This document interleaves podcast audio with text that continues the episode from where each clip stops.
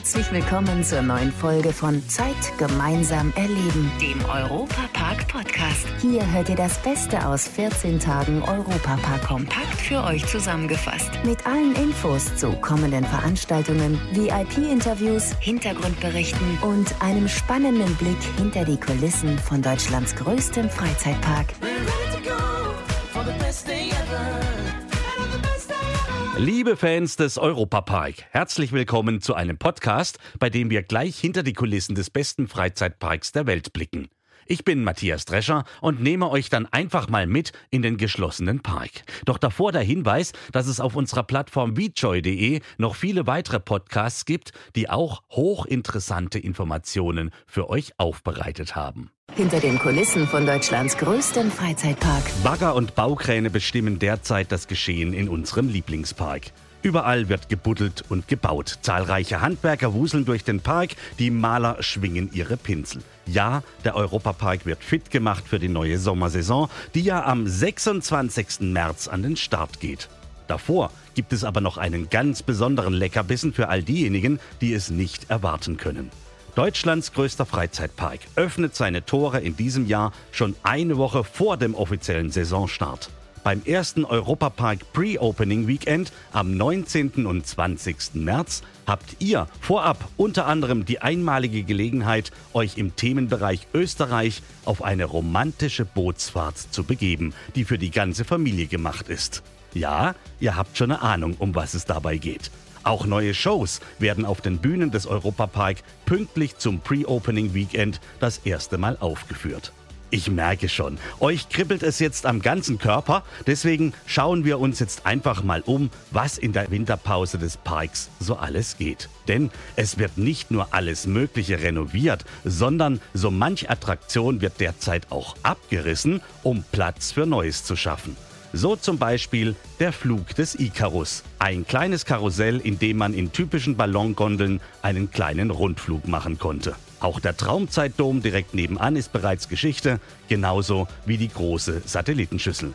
Domi aus der Zeit gemeinsam erleben Redaktion. Was ist denn da los? Ja, die Satellitenschüssel ist weg.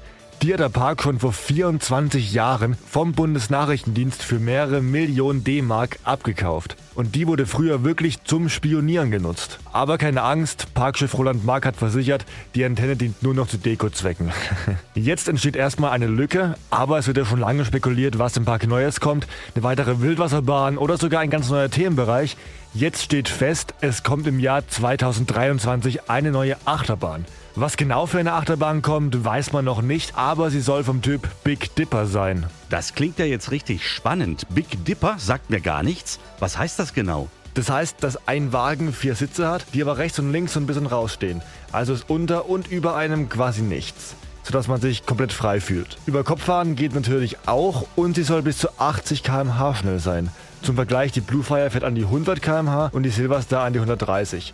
Im Vergleich hört sich 80 km/h jetzt nicht wirklich so schnell an, aber wenn du frei schwebst und das auch noch kopfüber. Adrenalin-Fans werden also ihre wahre Freude haben mit der neuen Achterbahn, die ab dem Jahr 2023 auf uns wartet. Der Europapark Erlebniskalender.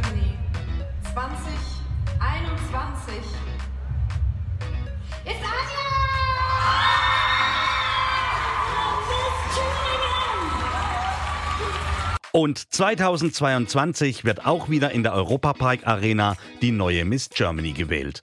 Zum 20. Mal findet das hier in Rust statt alles kein Zufall, sagt Jill Andert. Sie ist Kommunikationsmanagerin von der Miss Germany Corporation. Ja, der Europapark ist einfach wahnsinnig vielfältig. Es ist ein Traditionsunternehmen, Familienunternehmen und auch wir, die Miss Germany Corporation, sind ein Familienunternehmen in dritter Generation. Und das verbindet uns eben auch mit der Familie Mack. Der Europapark hat so viele Facetten und so viele verschiedene Themenbereiche und das spiegelt ja auch irgendwie so ein bisschen uns wieder mit unserer Vielfalt und Diversity und deswegen ist das eine ganz schöne Symbiose. 22 Frauen sind ja im Miss Germany Camp, also quasi im Halbfinale. Im Finale werden es dann noch 10 sein. Jede einzelne Kandidatin hat ja eine Geschichte und je mehr man die Kandidatinnen kennenlernt, desto mehr ist es natürlich auch emotionalisiert. Und wenn man zum Beispiel mitbekommt, wie Gadu, unsere Transfrau, manchmal erzählt, wie dieser Prozess auch in ihr etwas bewegt hat und wie die Gesellschaft aber auch teilweise noch damit umgeht, das ist schon sehr, sehr bewegend. Aber genauso auch die Gleichberechtigung in verschiedenen Jobs. Zum Beispiel Annika arbeitet in der Tech-Branche und wie die Frauen da einfach noch nicht so ernst genommen werden wie Männer, das ist schon sehr bewegend und natürlich auch sehr inspirierend für uns als Team. Womit viele nicht gerechnet haben, ein paar Zuschauer dürfen dabei sein. Wir werden ZuschauerInnen empfangen dürfen. Eine bestimmte Anzahl geladener Gäste wird dabei sein. Und äh, das freut uns natürlich wahnsinnig. Im letzten Jahr durften wir gar keine externen Gäste begrüßen. Und das war natürlich schon eine ganz besondere Stimmung. Und deswegen äh, fiebern wir sehr dem 19. Februar hin, denn dort dürfen tatsächlich dann ein paar Familienangehörige wirklich dabei sein. Die Kommunikationsmanagerin bei der Miss Germany Corporation weiß, dass die Vorbereitungen immer sehr abwechslungsreich sind. Die Europapark Arena ist natürlich wahnsinnig beeindruckend. Gerade wenn man das nicht tagtäglich macht, auf der Bühne zu stehen, ist es ja sehr herausfordernd. Da werden wir auf jeden Fall gut vorbereiten, dass unsere Frauen dort dann einen super Job abliefern können. Und ja, wir haben Mediencoachings, Workshops, wir haben Maskenproduktion mit Media. Also es ist ein ganz vielfältiges Programm. Nicht nur das Programm, sondern auch die Teilnehmer sind dieses Jahr sehr vielfältig und divers. Gerade in diesem Jahr haben wir die erste Trans-Kandidatin, Transfrau, mit im Miss Germany Camp. Außerdem haben wir vier People of Color.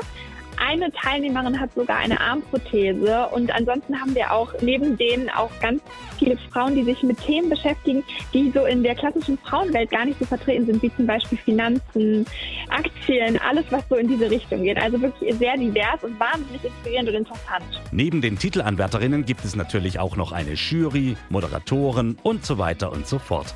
Da sind einige bekannte Gesichter dabei. Dieses Jahr haben wir Nikolas Puschmann als Moderator und wir haben auch einen ganz tollen Show-Act, nämlich Leonie, die ist aktuell auch in den Charts, zum Beispiel mit ihren Songs Faded, Love oder Friendship.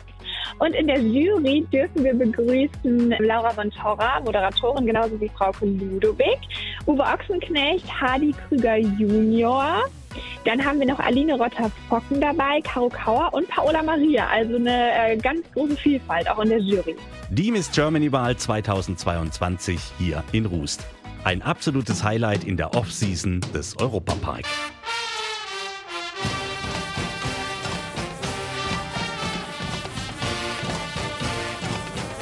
Und normalerweise geht es auch hier im Europapark mal so richtig närrisch zu in der Winterpause.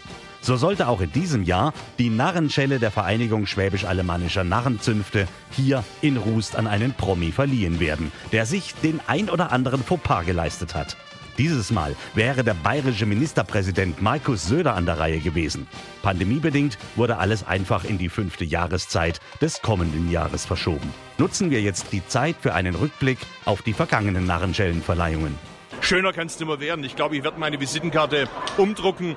Da steht ganz oben die Narrenschelle, dann kommt der Bierbotschafter AD, irgendwann der Brotbotschafter AD und ganz drunter kommt dann Abgeordneter, ehemaliger Parteivorsitzender. Man muss die Prioritäten richtig setzen. So begeistert war zum Beispiel Grünpolitiker Cem Özdemir über die goldene Narrenschelle. Die Vereinigung Schwäbisch-Alemannischer Narrenzünfte zeichnet damit jedes Jahr einen Promi oder Politiker aus, der im Jahr davor ziemlich närrisch unterwegs war. Zum Beispiel Frank Elstner, Toni Marschall oder Baden-Württembergs Ministerpräsident Winfried Kretschmann. In der Narretei geht es nicht um Pädagogik, sondern sagt man das, was man auf der Zunge hat und hat damit keine weiteren Absichten, ohne vergnügt und lustig dabei zu sein. Und die Promis, die kommen gerne zur Verleihung nach Hust, so der Präsident der schwäbisch-alemannischen Narrenzünfte Roland Werle. Also die allermeisten reagieren in der Zwischenzeit positiv. Am Anfang sind sie durchaus ein bisschen ängstlich, haben ein Problem damit, dass sie vielleicht niedergemacht werden. Und das geht seit der Fastnacht nicht. Wir wollen sie glosieren, wir wollen was darstellen. Trainer vom SC Freiburg, Christian Streich, der ist ja für seine Sprüche auf Pressekonferenzen bekannt. Auch gerne mal im alemannischen Dialekt. Standarddeutsch kann ich, aber dann kann ich nicht mehr gut denken. Weil da muss ich immer dran denken, wie ich mich jetzt ausdrücken muss. Vielen Dank, Tobi Siegwart von der Zeit gemeinsamen Erleben Redaktion für dieses bunte, närrische Bild der vergangenen Narrenschellenverleihungen. In diesem Sinne, bleibt fröhlich und gesund. Das war der Europapark Podcast.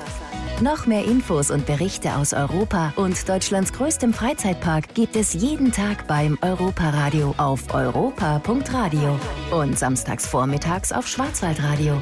Bundesweit auf DAB Plus, per Web und in der App. Vielen Dank fürs Zuhören und bis zum nächsten Mal bei Zeit gemeinsam erleben, dem Europapark Podcast.